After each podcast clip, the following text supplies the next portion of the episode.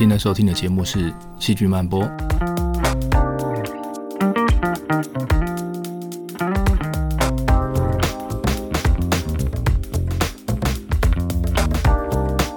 欢迎来到《戏剧漫播》，这是一个戏剧人讲戏剧八卦的地方。我是陈俊尧，很高兴在这里为你服务。这一集我们来看个别人不会谈的话题——尸体。没有人能够摆脱死亡这件事，所以它也不应该是个禁忌。不管是人还是动物，死了以后就会变成尸体，不能做任何反抗，只能任由细菌处理。今天我们就来看看尸体出现的死亡的味道是什么。再来，我们谈谈尸体逐渐分解的过程。最后来看这些把尸体吃光光的细菌到底是从哪里来的。希望你喜欢今天的节目。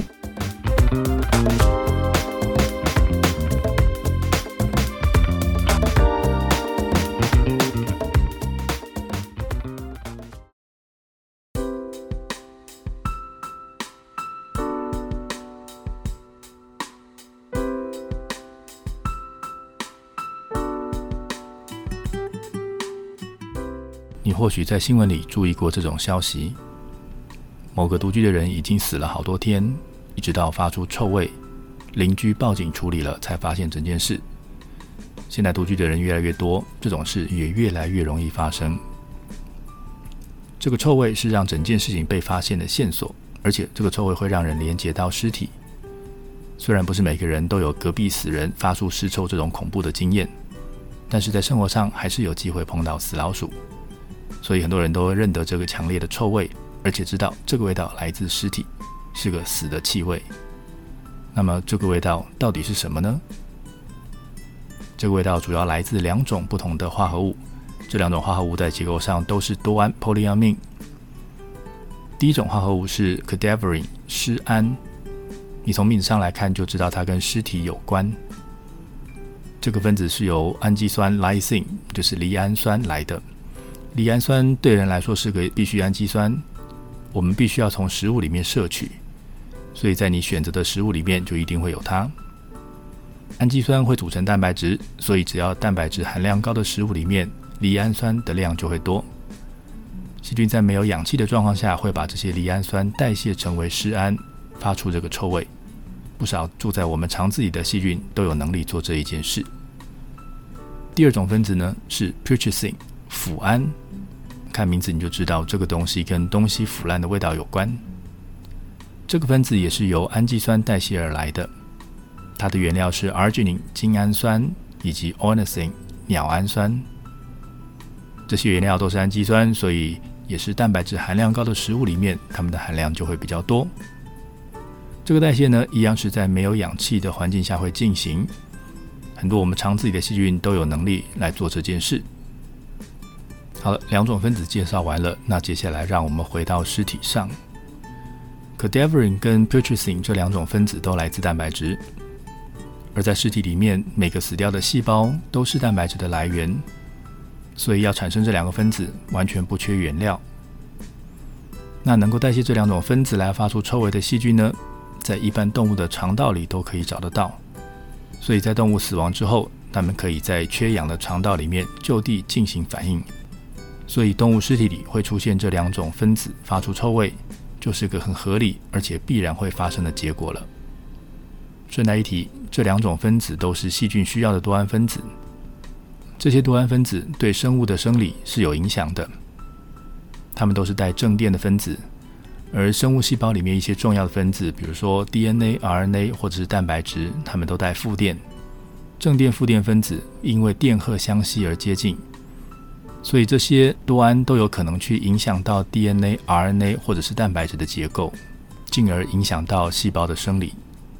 在人类的肠道前段可以测到来自食物的多胺，而到了肠道的后段比较没有氧气，就会有细菌代谢产生的多胺。这些多胺分子可以经由大肠肠壁吸收以后，进到血液里面流往全身。这些多胺跟人类的身体健康可能有点关系。拿 putrescine 来当例子好了，在肠道或者是在血液里面的 putrescine 被一些研究证实跟身体的健康有一些关系。有人发现它的浓度似乎跟癌症有关，浓度高一点，罹癌的风险就会比较高。也有人说它的浓度跟老化有关，多一点就可以减缓老化，所以它可能是同时扮演好多个不同的角色。但是整体来说，它们到底是好还是坏，目前还不能下结论。下一代的益生菌也开始朝向去找这些能够调控肠道里多胺浓度的细菌。关于这个部分，我们以后有机会再来仔细谈。以上资讯来自《Frontiers in Nutrition》二零一九年的研究报告。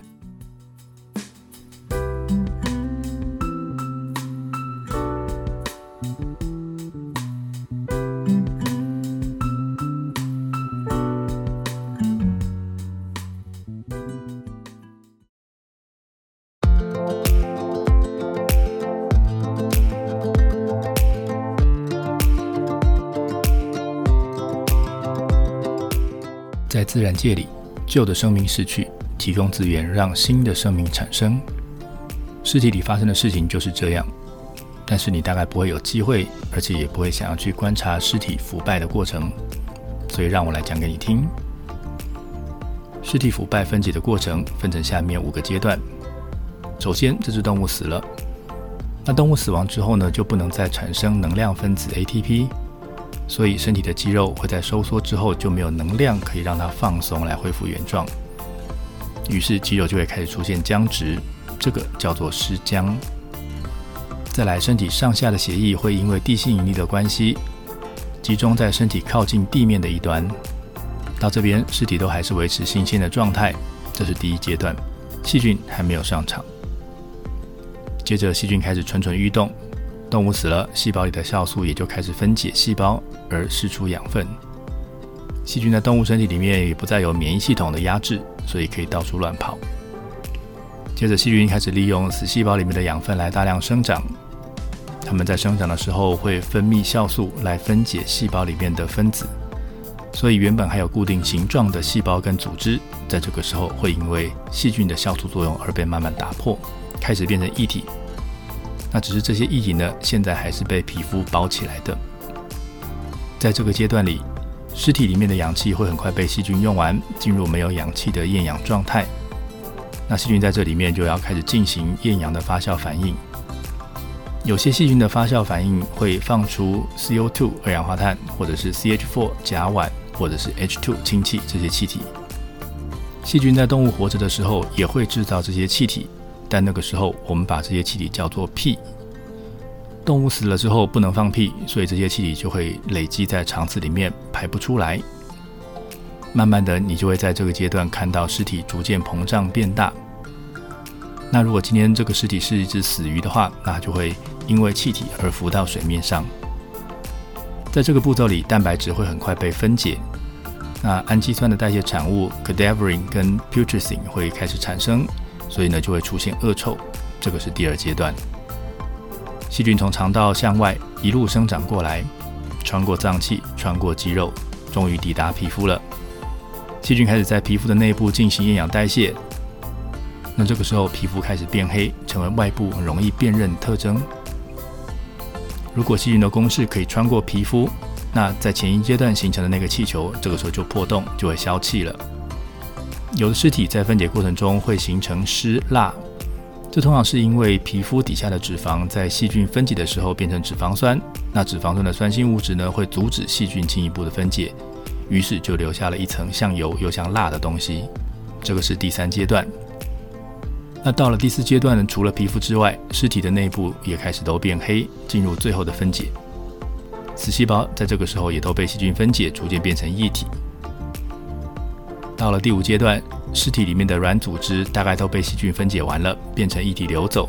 这个时候只剩下难分解的骨头留在原地。那从肉眼来看，就只剩下干干的骨架了。现在让我们整理一下这五个阶段：尸体在看不出改变的状况下已经开始分解，慢慢的尸体开始膨胀，然后呢皮肤变黑，然后皮肤破洞，那你可以看到尸体里面都变黑了，那会流出大量的液体。这些液体都流完了之后，就留下干掉的骨架。那在这个过程里面呢，让我们来看看尸体里面的细菌动态。一开始是能够利用氧气的细菌，因为生长的速度比较快，所以早期的分解都是这些细菌在负责的。慢慢的氧气变少，那好氧菌呢就会让位给这些不需要氧气就能代谢的厌氧菌，让厌氧菌来进行发酵以及其他的厌氧反应。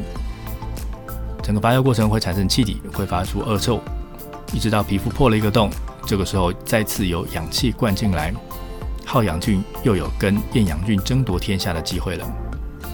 但其实走到这个阶段，剩下的养分已经不多，没多久之后，尸体就只剩下很难被分解的脂肪酸跟骨头，原本繁忙的战场就要归于平静。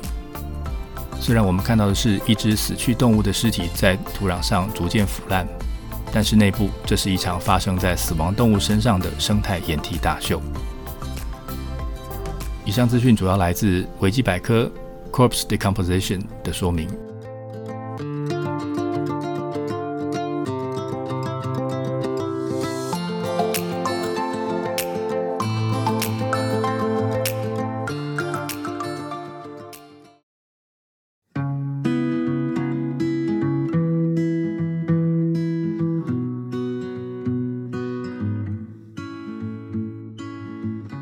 尸体躺在那边，慢慢的细菌就会开始分解它。那到底是哪里来的细菌把尸体分解了呢？一群人研究人员做了这个实验，想要搞清楚尸体分解过程里面尸体内、尸体外还有底下土壤里面的细菌变化。他们先是用了老鼠，把老鼠的尸体分别放在从三个地方来的泥土上面，然后再把整组东西搬到实验室里面观察两个星期。想要看看在这段时间里面细菌组成有什么样的改变。不过老鼠的体型跟人差很多，如果想要知道在人身上发生了什么事，还是得要用人来做实验。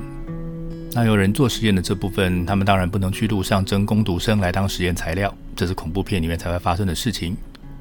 真实世界的做法是使用合法捐赠的遗体，把遗体放在法医研究单位的场地里面，让它腐烂。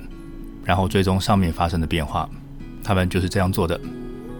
然后由于冬天跟夏天的气温差很多，所以他们分别拿了两具遗体，在冬天观察了一百四十三天，同时也拿了两具遗体在夏天观察了八十二天。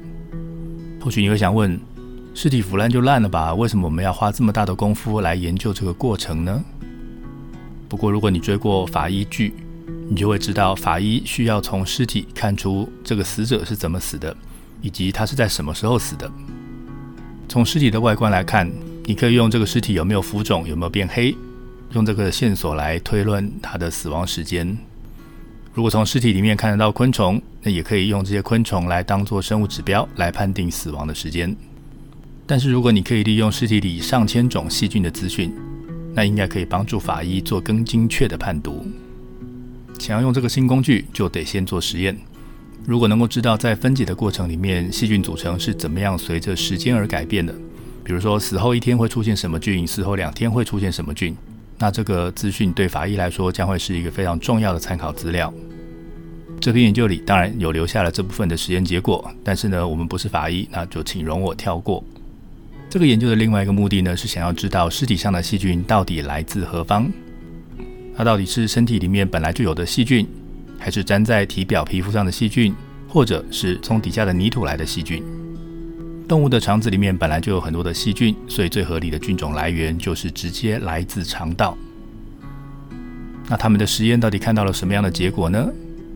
他们的研究结果显示，这些最后吃光尸体的细菌们，有些来自肠道，有些来自皮肤，但是更多的菌是来自泥土，大概占了所有菌种的四成。原来不是肠子里的细菌跑出来把尸体吃掉的呢。但是如果你去对照一下分解前、分解后的细菌组成，看看这些后来数量变得很多的细菌，是不是本来就是在土壤里面很多的菌种？比对结果，你就会发现这些细菌一开始的数量都非常少，它们的数量不到百分之零点五。那这个数据显示，这些能够快速分解尸体的细菌，平常都不是主流细菌，数量很少。但是只要有动物倒下了，这些细菌就逮到了机会，可以快速生长，在细菌社会里面翻身，变成掌权派。这个现象不管是用老鼠来做的测试，或者是用人类的遗体来做的实验，结果都一样。而且更好玩的是，不管你把尸体放在哪一种土上做实验，最后出来分解尸体的细菌都差不多。这个结果显示，这些少数分子到处都有，潜伏在每个地方，等待尸体出现在他的旁边。原本我觉得肠子是个把细菌关起来的监狱，只要动物死了，里面的坏细菌就会跑出来攻占新的地盘。但是现在这个研究结果告诉我们，原本住在肠子里的主要细菌其实没有那么重要，是那些在正常状况下不会出现的少数分子，他们跑出来改变了时代的进程。微生物生态圈的科学家早就知道细菌世界里面有这种事情。细菌社会里面细菌种类实在是太多，随便一个样本都能够验出几千几万个物种。平常在分析的时候，我们选择只看数量多的物种，看它们造成的影响。这个想法其实蛮合理的，因为数量多的菌种通常造成的影响也会比较大。但是我们完全忽略了数量少的细菌可能有的贡献。它们可能是细菌社会用来以防万一的特殊种子。一旦环境改变了，就要负责出来贡献所长，在短时间之内数量增加，承担起这个环境在下一阶段的生态功能。以上资讯来自 Science 二零一六年的研究报告。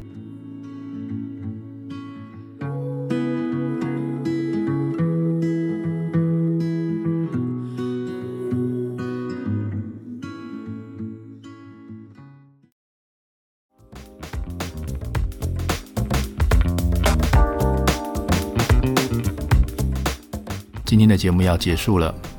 我们今天聊了尸体的主要臭味分子 cadaverine，还有 putrescine，细菌怎么样一步一步的分解尸体，以及那些平常数量很少的细菌怎么把握时机成为主流来承担任务。谢谢您的收听，欢迎追踪我们在 Facebook 及 Instagram 上面的细菌漫播粉丝专业，也欢迎你告诉我你想知道什么样的细菌事。我是陈俊尧，我们下次再会。